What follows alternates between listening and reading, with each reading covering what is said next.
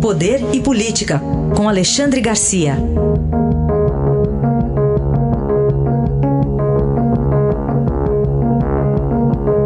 Alexandre, bom dia. Bom dia, Raíssa. Bom dia, Carolina. Oi, bom dia.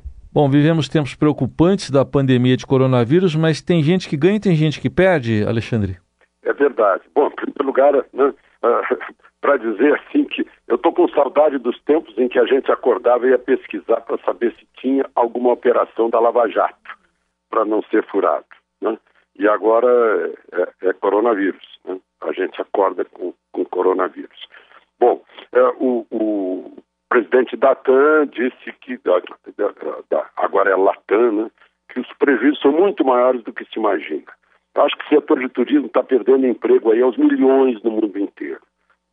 É, talvez seja o setor que mais perde, mas os países também. Há países que vivem do turismo. A Itália é um deles e está lá paralisado. Prejuízos imensos no mundo inteiro.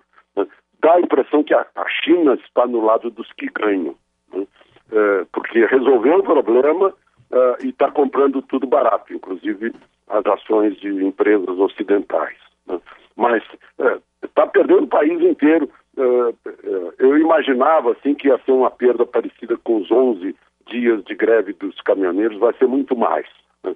porque cai a, a, a, a arrecadação é, dos estados, dos municípios, a arrecadação federal, e ao mesmo tempo são necessários recursos para combater essa, essa pandemia. Eu não sei até onde uh, há exagero ou não há exagero, né? Mas uh, o fato é de que está uh, aí. Né? Eu acho que o presidente está perdendo também com, com a atitude que, de, de, se expor naquele dia, né? e de expor as pessoas também. Então, a perda política, né? a, mas principalmente a perda econômica veio a reboque de uma crise sanitária, uma crise econômica. Uma crise econômica que a gente ainda não consegue medir. Mas já se vê aí restaurantes vazios, os, os, os estacionamentos são uma demonstração disso, né? pessoas que estão ficando em casa. O setor de serviços está perdendo muito. Né? Eu acho que, que o agro não está perdendo, porque o agro não para de trabalhar. O agro não precisa Eh, evitar aglomeração. Né? O agro trabalha dia e noite, trabalha sábado e domingo e precisa alimentar as pessoas.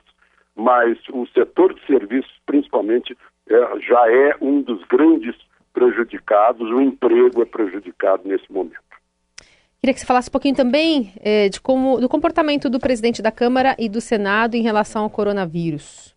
Pois é, se reuniram né, com, com o presidente do Supremo. O presidente do Supremo parece que foi que foi assim a água fria numa fervura. O presidente da Câmara, o presidente do Senado não gostaram da, da manifestação de domingo, que foi que, que saiu espontânea a despeito de tudo.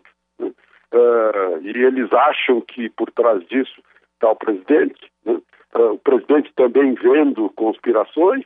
Então está uh, na hora de, num momento desses, a política esquecer a, as suas questiúnculas, como diria o Brizola, e parece que o presidente Supremo está pondo um, um está tá sendo um fiel dessa balança, está tentando botar água fria nessa, nessa perda de energia política no momento em que é necessário unir esforços e não separar.